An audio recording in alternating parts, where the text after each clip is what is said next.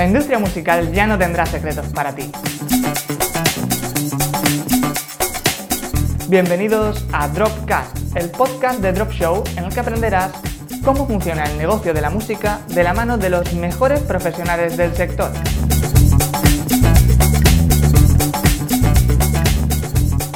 Hola a todos, hola Novi, bienvenidos todos y bienvenido también Novi. hola, ¿qué tal? Un programita más de Dropcast. ¿Qué tal? ¿Cómo estás? Pues bien, bien, aquí, eh, de, sobremesa con mucho calor por aquí en Granada. Total, ¿y te cojo liado? ¿Tienes hoy un día estresante de eso? Bueno, sí, sí, llevo toda la semana bastante liado porque estamos ya en plena producción del Festival de Mar de Música, que empieza el día 16 de, julio y estamos ahora con todos los preparativos, montajes, toda la parte técnica, en fin, que, tenemos bastante lío estos días. Ya ves, son un liazo. ¿Cuántos sois ahí en Wildpunk? Bueno, en Wildpunk somos cinco personas eh, ahora. Algunos siguen en ERTE parcial y y nosotros estamos trabajando, pero bueno, al final estamos trabajando todos, porque bueno, hay momentos en los que de pronto tienes un día tranquilo y hay otros días en los que de pronto tienes bastante curro y, bueno, ahora sobre todo con, con, el tema de la mar de música, pues bastante lío en general. Claro, eso ocurre en la música, ¿no? Que lo de la jornada a veces sobra y a veces falta, ¿no? Sí, sí, la verdad es que no tiene un horario fijo. Eso a veces está bien porque te puede organizar de otra manera. Si te comparas con un trabajador que tiene, un horario normal de 8 a 3, pero hay otras veces que es un poco estresante y que no puedes disponer de tu tiempo como tú quieres. Pero bueno, al final has elegido esto y es lo que hay. Si no, tenías que haber intentado elegir otra cosa. Tal cual, la verdad. Ya ves, pues nada, bueno, esta media horita que sea la entrevista, tranquilito, a nuestro rollo, sin mucha prisa. Muy bien. Bajando un poquito la temperatura. Muy bien, pues si quieres, ¿qué te parece si me cuentas un poquillo, pues, cómo has empezado en la música? si empezaste como promotor directamente o si tenías otro trabajo y luego cambiaste. ¿Cómo fue lo tuyo? Bueno, lo, mío realmente, pues yo era, era eh, un habitual de los conciertos. Soy, soy consumidor de música desde, desde que era muy pequeño. Entonces siempre, siempre me, me, gustó ir a conciertos y me llamaba la atención pues, todo lo que había detrás pero sobre todo me llamaba la atención el tocar. Entonces, bueno, yo empecé a tocar en, empecé aquí a tocar en Granada con algunas bandas hasta que, hasta que monté junto con Javi, mi compañero de, batalla durante muchos años, eh, PPM, que era la banda donde yo eh, toqué el bajo durante muchísimos años, con la que hicimos varias giras por Europa, grabamos un disco en Nueva York, eh, tenemos seis o siete álbumes editados, y, bueno, durante muchos años estuve tocando con PPM, pero a la vez que tocaba con PPM, puesto que PPM siempre ha sido un grupo muy underground, una onda muy punk, que sabíamos que no íbamos a vivir, a vivir de esto, ni, tampoco teníamos muchas más aspiraciones, pues bueno, empecé a, a, hacer un poco las labores de manager a la vez que bajista del grupo y eso me llevó a conocer a otras bandas con las que organicé, empecé a organizar conciertos aquí en Granada,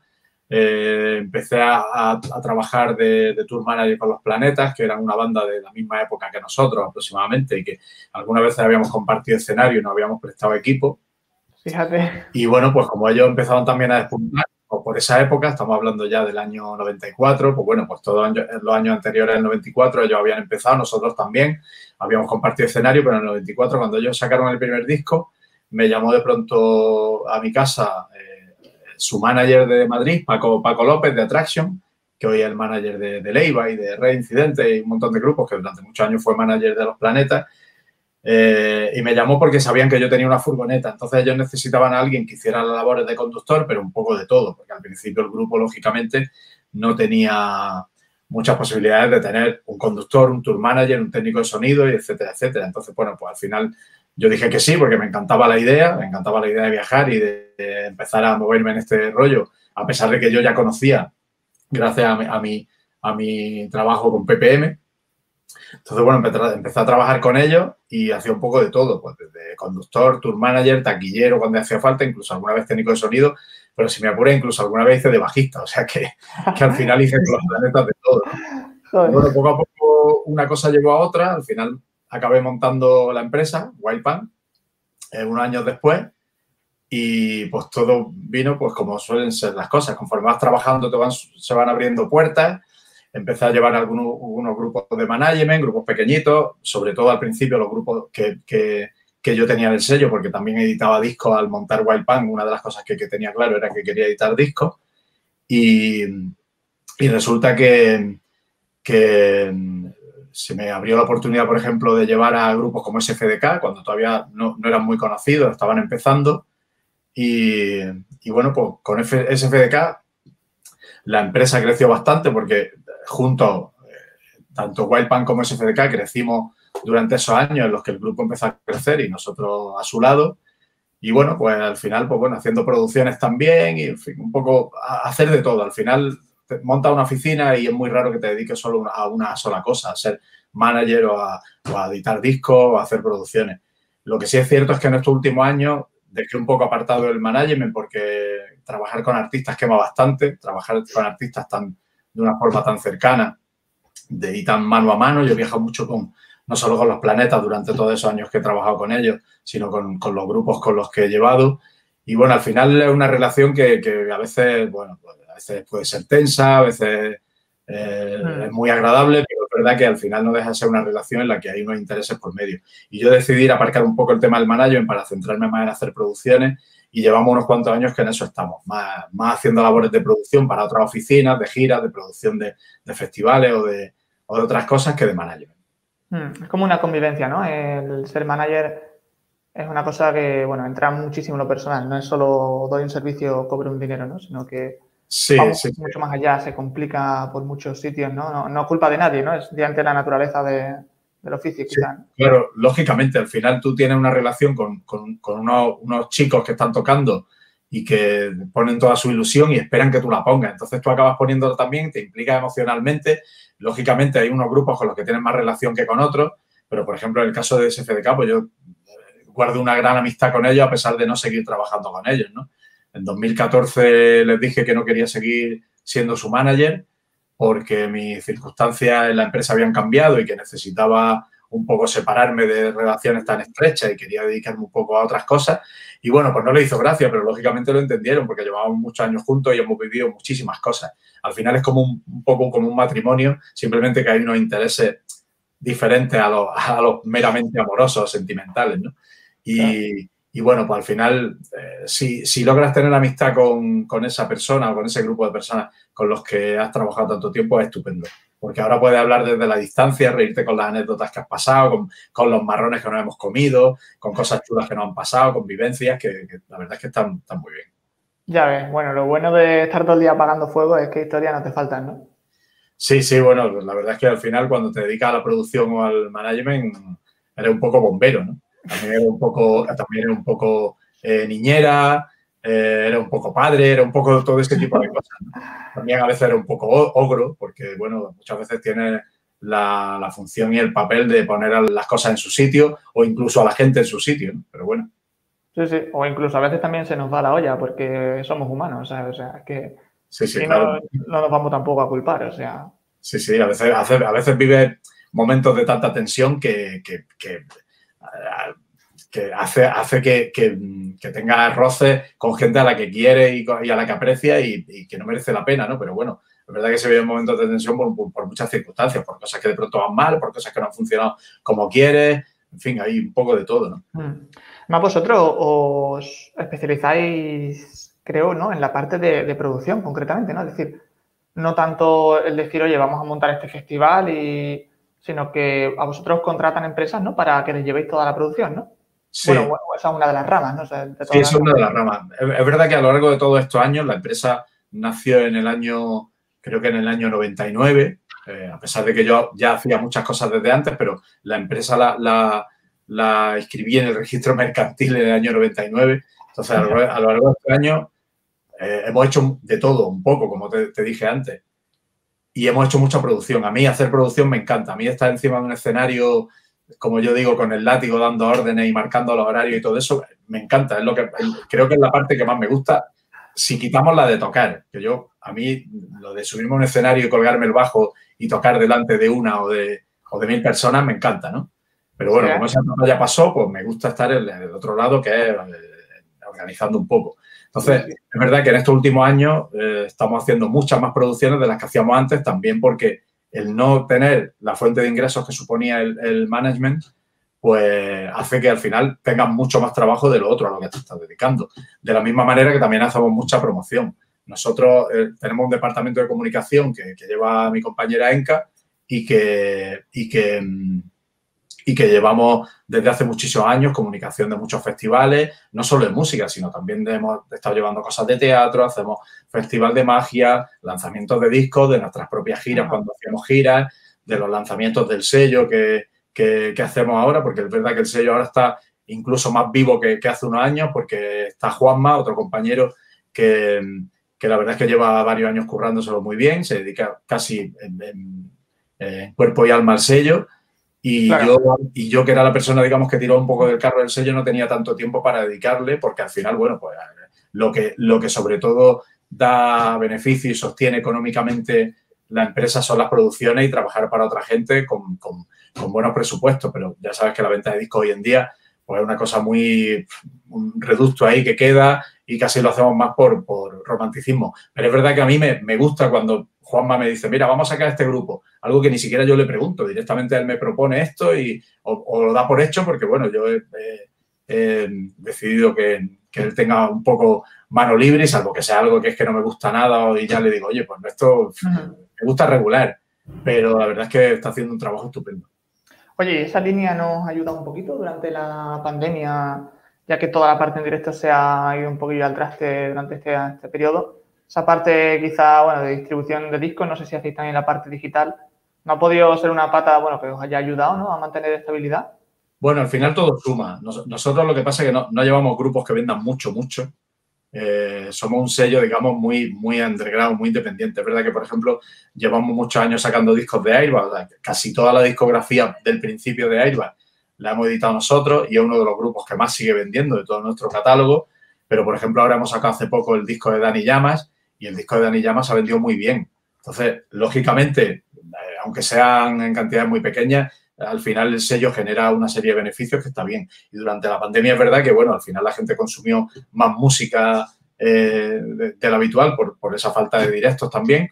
Hicimos algún concierto en streaming, un par de, festivales así que, que, anunciamos y que salieron bien. Y bueno, pues la verdad es que eso nos dio vidilla y hemos seguido ahí trabajando, ¿no? Pero, pero, al final todo suma. Cualquier trabajo, nosotros normalmente no desechamos ningún trabajo, nos encargan cosas grandes y cosas pequeñas, intentamos cubrir eh, y atender a todo el mundo, ¿no? Porque consideramos que cualquiera, cualquiera que necesite nuestra ayuda o nuestro trabajo, pues debemos ofrecérselo. Claro. Oye, pues ya casi, bueno, poco a poco ya empezamos a salir de esta pandemia. ¿Se puede empezar a considerar survivors? Enhorabuena. Bueno. Eh, después de todo esto, ¿no? Eh, ¿Cómo ha habido algún momento en el que hayas dudado de todo esto, que hayas dicho, tío, esto va fatal? ¿O cómo, lo has vivido tú personalmente? Bueno, personalmente, ¿no? Si te digo la verdad es que personalmente, aunque suene un poco egoísta, lo, he, vivido muy bien. Porque, claro, nos hemos, tirado, nos hemos tirado bastantes meses sin tener que hacer, sin tener que trabajar, ¿no? De, de esa manera tan, tan seguida, tan continuada que, a la que estoy acostumbrado y es verdad que lo he agradecido yo, lo han agradecido en casa porque al final, bueno, pues yo tengo familia, ¿no? Y, mi familia está acostumbrada a que yo falte muchos fines de semana, muchas temporadas largas de 15 o 20 días seguidos que me voy a trabajar a algún sitio. Y claro, estar en casa sin, sin tener prácticamente que hacer nada, eh, desde que te levantas hasta que te acuestas, sin salir, que llega el fin de semana y no te tienes que ir, pues entonces yo en ese sentido, lo personal lo he vivido muy bien y me ha servido para descansar durante todo este tiempo. Luego, lógicamente, la preocupación de, la la preocupación de la de la hola, La, preocupación de la, de la parte empresarial. Un segundito. Bueno, entramos en publicidad. Sí, exactamente. Pero, voy vestida, ¿eh? Voy vestida. la, la, preocupación de la, de la parte, digamos, empresarial, porque lógicamente esto fue un frenazo en seco que, no solo sufrí yo, sufrieron todas las empresas. Y sé muchos compañeros que lo han pasado muy, muy mal, compañeros que, incluso puede que no, salgan del agujero o que les va a costar mucho más trabajo. Eh, muchos técnicos y, y, freelance que también conocemos que, que lo han pasado mal y que ahora un poco estamos volviendo a arrancar. Bueno, pues al final esto, esto es una, ha sido una gran putada, hablando, hablando en claro, eh, pero yo espero que, poco a poco salgamos adelante. Ahora se está notando un poco una, volvemos a arrancar, digamos, a un ritmo más bajo y con unas condiciones diferentes. Condiciones diferentes que yo incluso eh, casi que agradezco. Es decir, yo como consumidor de música no soy muy amigo de grandes festivales. El que me conoce sabe que a pesar de que trabajo en muchos festivales muy grandes, eh, no soy muy amigo de eso. Es decir, yo como consumidor de música prefiero siempre ir a una sala, ver a un grupo en directo, disfrutar de la cercanía y a mí esos macrofestivales donde la gente casi va casi como si fuese un parque temático. Voy a pegarme a la fiesta, me da igual quien toque. En un escenario puede estar tocando Estopa, en otro no sé quién. Eh, incluso grupos que, no tienen absolutamente nada que ver eh, estilísticamente, que cada vez eso se da más. Antiguamente los festivales tenían una coherencia un poco mayor, pero bueno, todo, es respetable. Simplemente que a mí no me hace mucha gracia.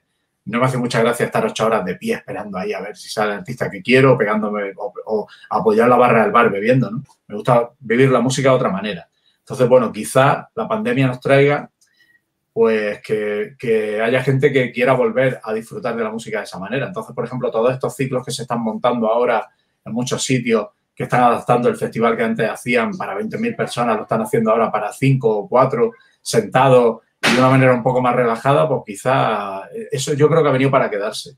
Y hay gente como yo que seguramente lo agradezca. Yo como consumidor lo agradeceré, lo que pasa es que es verdad que yo rara vez vivo los conciertos desde ese lado porque al final la mayoría de los casos estoy trabajando en ellos y cuando no estoy trabajando en un concierto que me gustaría ir, estoy trabajando en otro, con lo cual no puedo ir a ese. Entonces, bueno, pero, pero creo que hay gente que, agradecerá eh, ese tipo de formato. Vaya, sin duda. Oye, antes comentabas que tu placer por tocar y demás. ¿No tienes tu grupito con el que hagas tus cositas dentro de la música, con el que saquéis vuestros temas, vuestros conciertos, independientemente ¿no? de, los famosos que sean? No, no, la verdad es que no. Yo desde que decidí que dejaba PPM, que fue hace, pues yo creo que hace ya casi 10 años, ¿no? ¿PPM son las siglas de algo? Es... no, no, no, no, la verdad es que fue un nombre que surgió incluso antes de que Javi y yo tocásemos. Era la, típica tontería que en el instituto se nos ocurrió y al final dijimos, hostia, pues al, final, al principio era una pintada tipo graffiti que hacíamos por Granada y cuando montamos el grupo decidimos que, para qué íbamos a buscar un nombre si ya teníamos uno que encima de todo estaba por todas las paredes de Granada, ¿no? Entonces, pues al final se, quedó con ese nombre. Y la verdad es que, bueno, sí tengo el gusanillo, pero lo que a mí lo que me, echa para atrás es el, tener que empezar a, buscar, buscar a alguien, ponerme a ensayar. o sea, claro, a mí sé, que no es posible, pero para mí lo ideal sería decir, venga, hoy toca aquí, te sube y toca. A eso sé que sin ensayos no es posible y sin tener una preparación no es posible. Entonces, bueno, como esa parte me quema y además no tengo tiempo, pues la dejo un poco al lado y la verdad es que lo, he hecho de menos.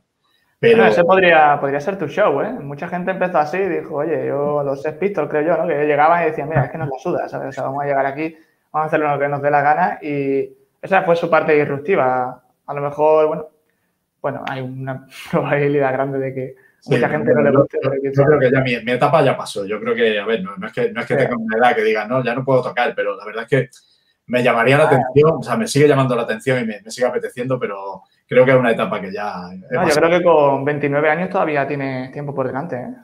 Sí, sí, bueno, gracias, gracias. Tengo 28, pero... Ay, perdona, un poco desconsiderado por mi parte. Sí, sí, sí. Ya ves.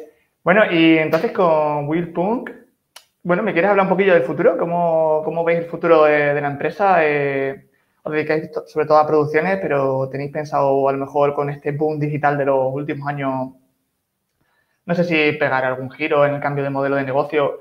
Empezaste con management, eh, después pues fuiste metiendo también producciones, eh, después también metiste la parte editorial, has ido aumentando equipo.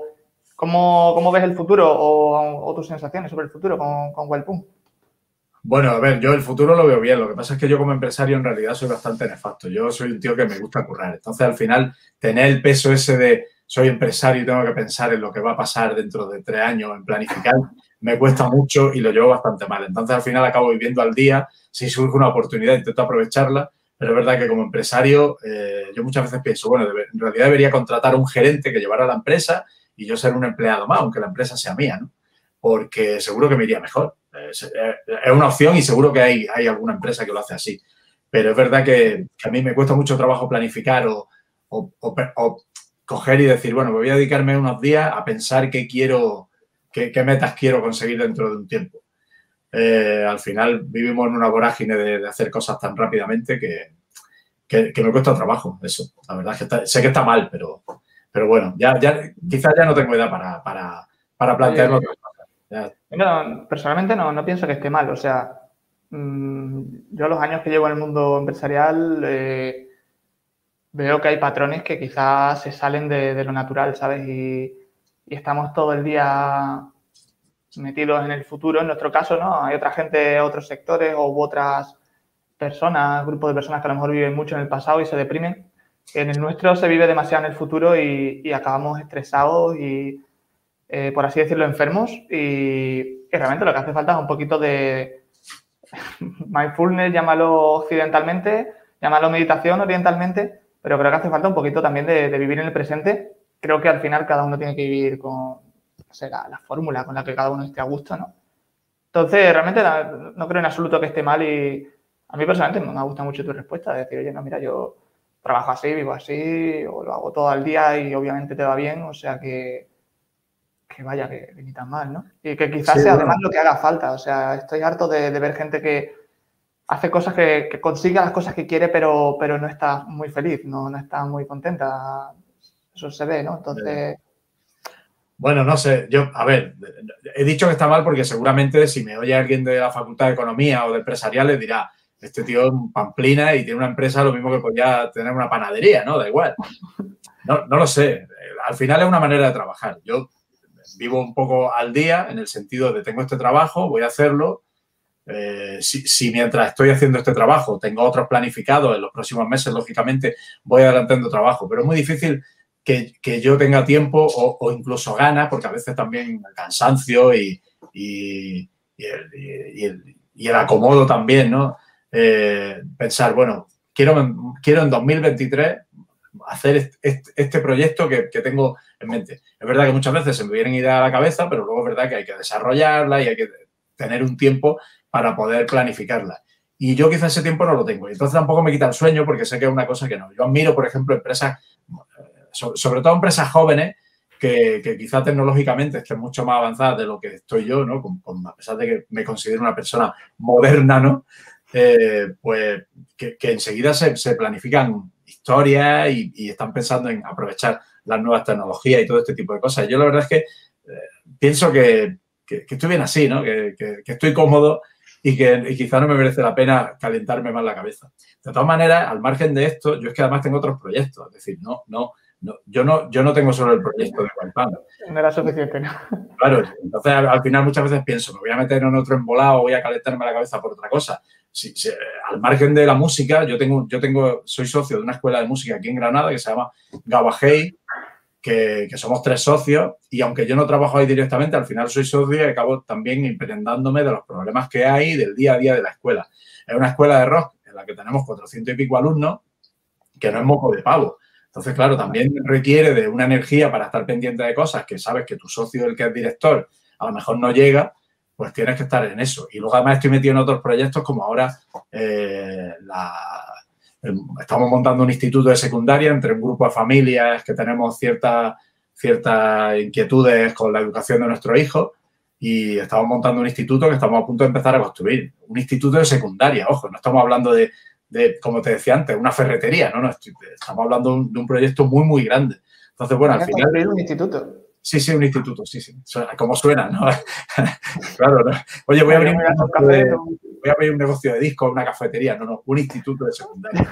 Porque, claro, al final, al final se van acumulando también muchas cosas y dices, bueno, ya no, no puedo seguir pensando hacia, hacia adelante, no quiero proyectarme más hacia el futuro porque creo que tengo, tengo demasiadas cosas. Sí, sí, ya te entiendo. Además, no, no es que vayáis a alquilar un sitio, es que vais a construirlo físicamente. Sí, sí, claro, claro. Vamos a empezar a construir, además en breve. El viernes tenemos una reunión con, la empresa constructora para ya terminar de perfilar una serie de detalles y empezar a construir, porque el curso 22-23 ya tenemos que estar abiertos, con los primeros adolescentes allí dando guerra. Ya ves. Poca broma, tío, pues enhorabuena. La verdad que un montón de cosas y, además te veo pleno, te veo en tu sitio, o sea que eso la verdad que da gusto, Bueno, pues al final eh, creo, que, creo que la educación en este país necesita un giro y darle una vuelta, porque creo que llevamos muchos años estancados a pesar de las distintas leyes educativas que cada uno de los gobiernos ha ido sacando cada vez que llega un nuevo presidente pero luego en el fondo lo que es la educación en sí, lo que es la, forma de enseñar y el sistema, creo que lleva muchísimos años parado. Yo tengo 51 años, eh, estudié eh, eh que se llamaba en aquella época, en los 80, tengo una hija con 17 años y a veces me cuenta cosas del instituto que pienso, ¿en qué hemos avanzado? No, no noto que haya un cambio. Y creo que ese cambio tenemos que, que llevarlo a cabo. ¿Se puede levantar un instituto así y que la gente se pueda inscribir? ¿Eso no está arreglado o tienes que depender de la administración, ¿no? O algo así. Sí, claro, claro. Requiere de un montón de permisos, de un montón de condiciones, porque claro, no puedes montar un instituto en cualquier sitio. Tiene que ser con una... El edificio tiene que tener unas características concretas, con una serie de dotaciones en cuanto a, biblioteca, zona deportiva, no sé qué, las aulas tienen que tener un tamaño, un tamaño determinado. Es decir, que hay, hay un trabajo de cinco años detrás, ¿no? Entonces, bueno, pues ahora digamos que estamos empezando a ver la luz después del de, al final del túnel, pero llevamos muchos años trabajando. Lógicamente no llevo yo el peso de, todo esto, pero somos un grupo de familias en las que al final todos, de, una forma o de otra, colaboramos y llevamos un poco la carga, ¿no? Entonces, pues, por eso te digo que en el caso de Wild pues si, si encima de todo empiezo a plantearme cosas de cara al futuro creo que ya me va a pesar demasiado. ya estamos suficiente. Oye, si me quieres decir dos o tres puntos que te gusten de, ese nuevo instituto, o de esa forma, yo comparto mucho tu, opinión, ¿vale? En cuanto a la educación y siempre me ha ido mal en los estudios y pues he acabado pues haciendo cosas por mi cuenta y tal. Entonces, no sé, si quieres compartirnos un poquito la, idea de ese instituto en, qué se basa. Bueno, yo, yo, yo como estudiante también era muy malo. Es decir, yo en el, en el bachillerato eh, suspendí varios cursos, repetí, en fin, yo era el típico desastre y al final de empezar a dedicarme a trabajar y en cuanto pude, tuve la oportunidad de montar mi propio negocio, pues en este caso en Wild y bueno, pues lógicamente no me ha ido mal y, pero ahora sí es verdad que he hecho de menos, pues no sé, a veces eh, haber tenido estudios superiores porque hay cosas que me gustan, ¿no? Y, pero bueno, ya está. Pero en cuanto a lo que, a lo que me preguntaba, bueno, yo creo que, que, que creo que los alumnos tienen que tener mucho más protagonismo de lo que hay, de lo que, de lo que tienen ahora, del protagonismo que tienen ahora. Y sobre todo, la educación tiene que ser inclusiva. Eh, yo no creo en, una educación en la que se pueda separar a unas personas de otras por, cuestiones, pues no sé, pues porque alguien tenga, tenga eh, ciertas eh, complicaciones a la hora de, de aprender o porque tenga mucha facilidad que aprender que, aprender que otro. Entonces, bueno, creo que, creo que eso es uno de los cambios más importantes que tiene que haber en la educación. Sí, que es la misma para todo el mundo y no puede ser así. Sí. Total, tío. Muy bien, pues oye, y comentabas antes el tema de la publicidad, que hacéis publicidad. Eh, bueno, os dedicáis como a la comunicación, ¿no? Eh, ¿qué, comunicación hacéis? O sea, eh, peer, digital distribución para las editoriales o el marketing digital. Bueno, hacemos de todo. Es decir, nosotros cuando, cuando algún festival nos encarga la comunicación de su proyecto, pues por ejemplo estamos haciendo, bueno, lógicamente este año y el pasado pues no hemos hecho nada, pero por ejemplo cuando festivales como Weekend Beach o, No Sin Música, eh, festivales de este tipo con los que trabajamos, nos encargan la comunicación, lo que quieren es que le hagamos una planificación completa de, toda la comunicación del festival en todos los sentidos. Eh, la comunicación a nivel, a nivel de prensa, por supuesto, eh, y, de, todo tipo de medios de comunicación, eh, la coordinación, etcétera, etcétera. y por supuesto algo tan importante hoy en día como las redes sociales, aunque es cierto que las redes sociales, por ejemplo, estos dos ejemplos que te he puesto, las suele llevar, la suele llevar otra gente con la que trabajamos lógicamente de forma muy estrecha, ¿no? pero tenemos un departamento de comunicación porque al final eh, es verdad que, sigue, a pesar de que hay una serie de herramientas que hace años no existían, como son las redes sociales, y que es verdad que hoy en día en Internet prácticamente puede encontrarlo todo, sigue siendo necesario, ya no solo por, el resultado que te da en cuanto a, la visibilidad al exterior, sino también porque de cara a tus propios patrocinadores, a los artistas, etcétera, tú necesitas salir también en los medios generalistas, no solo en, Internet. Y luego, lógicamente, yo soy de las que opina que Internet es una vida paralela. Yo, por ejemplo, no tengo redes sociales, no tengo Facebook, no tengo Instagram, no tengo cosas de estas, por no tener, no tengo ni WhatsApp. Y, solo tengo Instagram, eh, que lo manejo desde hace como un par de años así, y la verdad es que últimamente lo tengo medio abandonado, porque al final es que este tipo de cosas me acaban aburriendo y lógicamente también me, quitan tiempo eh, y energía para otras cosas. Si yo tengo que, perder al cabo de, un día una hora o dos o el tiempo que sea en el mirar Instagram, si me han respondido, si han puesto un corazoncito o un me gusta o, ¿sabes? Pues bueno, es verdad que, por ejemplo, en el, en, el, en, el, en el LinkedIn es verdad que lo que ponemos son cosas profesionales. Si estamos haciendo un montaje, si estamos haciendo una producción o algo así, solemos poner ese tipo de cosas, no ponemos cosas personales. Pero, pero bueno, al final no sé hasta qué punto eso también te da una visibilidad como para que alguien diga, hostia, pues estos tíos de Wild molan, que trabajan muy bien.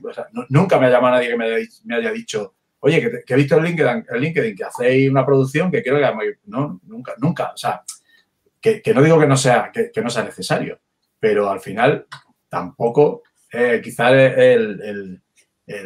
la forma eh, única y exclusiva, lógicamente no lo es. Claro, total. Y bueno, pasamos ahora a otro tema que a mí personalmente me interesa un montón y creo que a la mayoría también, aunque también creo que hay una gran cantidad de gente a la que ni siquiera sabe que le interesa, es el tema del estrés relacionado con nuestro sector y relacionado también con cualquier puesto que conlleve algún tipo de responsabilidad. Entonces, eh, yo veo un poquillo que, bueno, hay múltiples actitudes, ¿no? Eh, el que está estresado pero dice que le gusta, el que está estresado pero dice que no está estresado, el que no está estresado realmente, maravilloso por él, pero por el resto que sí lo estamos. Eh, entonces, mm, te dedicas a la producción, que quizás es la parte más estresante. Contratación, marketing tiene su historia, pero la parte de producción tiene un buen nivel, yo creo que son los mayores apagafuegos que hay. Entonces, eh, si me cuentas un poco tu experiencia, es decir, eh, desde tus primeros conciertos, que eso supongo que te agobiaste un montón. En el 94 ahí, cuando, cuando tú hacías un acuerdo con, esta gente, ellos estaban haciendo. Eh, en aquellas épocas y el proceso que has ido haciendo hasta la fecha, eh, ¿cómo ha sido ese proceso? Es decir, ¿cuál ha sido tu relación con el estrés? ¿Cómo ha ido, espero, mejorando? ¿Y cuáles piensan que han sido, piensas que, han sido eh, las claves para esa mejora? Bueno, qué difícil. la verdad es que, mira, yo, si, te hablo desde mi punto de vista, creo que vivo generalmente con bastante estrés, pero lo suelo llevar bien, es decir, no, no, no soy una persona que se ataque, pero sí es verdad que soy una persona que tiene bastante mal genio. Cuando algo está mal, enseguida me enciendo. Eso lo saben los que trabajan conmigo, que a veces, pues, pero por lo general, si no estoy, si, si no hay algo que esté mal, es raro que yo esté estresado o sea, puedo estar estresado, pero seguramente lo llevo por dentro. Yo suelo estar tranquilo.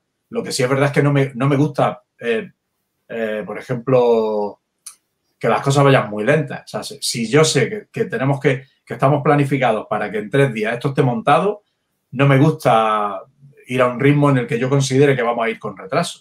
O sea, prefiero meter caña. Hay gente que eso lo lleva muy mal y hay otra gente que, que lo ve como yo, que, cuanto antes termine mejor, porque si hay un problema, tienes tiempo para solucionarlo. Y si no hay ningún problema y todo va sobre la marcha, pues al final puedes tener incluso un rato de descanso o adelantar con otras cosas. Entonces, bueno, yo, yo creo que el estrés lo llevo bien. Em, pero quizá para hablar de, si lo llevo bien o no, quizá debería hablar otro. La verdad es que eh, em, si, pensáramos en, en, las consecuencias que puede tener el estrés para alguien que se dedica a la producción, pues mira, yo por ejemplo sigo teniendo pelo.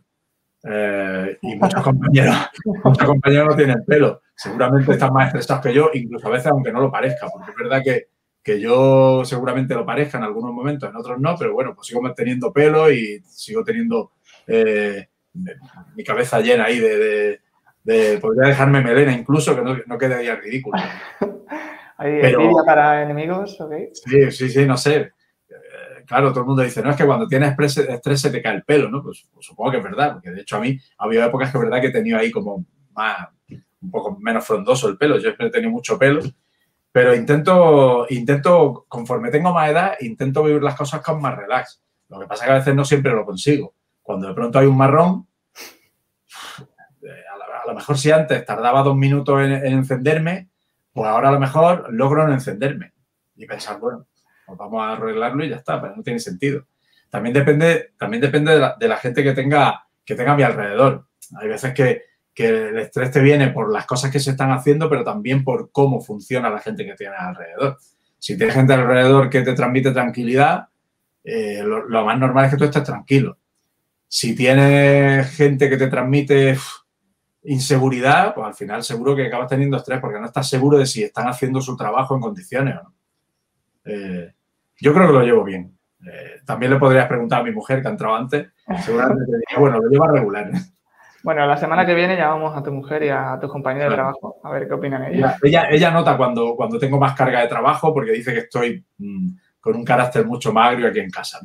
Yo intento que no se me note, pero a veces que es inevitable, porque al final son cosas que tú no controlas. Ya ves, que tal cual. Muy bien, pues, tío, llevamos 39 minutos. Creo que vamos a ir con la última eh, pregunta o llamado X. No sé si hay gente que esté en tu. Eh, en el lugar que tú has recorrido, ¿no? Mm, a nosotros, sobre todo aquí en Drop Show, pues mucho manager, eh, mucho artista que se autogestiona, mucho promotor. Entonces, ya tú sabes que la producción, ahora empieza a haber cada vez más formación, eso hay que agradecérselo a Internet y a las diferentes escuelas que, bueno, que intentamos difundir un poquito ¿no? este conocimiento que, que, no está arreglado, ¿no? es decir, la gente difícilmente crece diciendo quiero ser promotor de mayor ¿no? o quiero ser manager. Sin embargo, bueno, eh, hay unas partes súper bonitas y hay muchas más personas de las que realmente nos imaginamos que han nacido para dedicarse a esto, pero por un motivo o por otro a lo mejor pues no se llegan a dar cuenta porque no, está en diferentes sitios, no está distribuido, ¿no? Entonces, a la hora de, aprender en este, en este sector eh, y sobre todo en la producción, eh, puede haber mucha gente que esté en, tu caso, pues hace mm, cuando empezaste, ¿no? Y que estén ahora así y que lleguen a un concierto y digan, ¡buah! 10 marrones que no había previsto porque no tenía ni puñetera idea. Buah, esto no sé qué, aquí no se llena. Buah, que llega la policía. Buah, que ahora no sé qué. Entonces, no sé si tienes algún consejo, alguna reflexión que tú le quieras dar eh, o ver un feedback a, tu novio del pasado y decir, oye, pues si hubiese sabido esto, tampoco podemos hacer aquí un audiolibro, pero sí algo general, reflexiones tuyas que quieras compartir con esa gente que esté pasando por esa etapa que tú ya has pasado.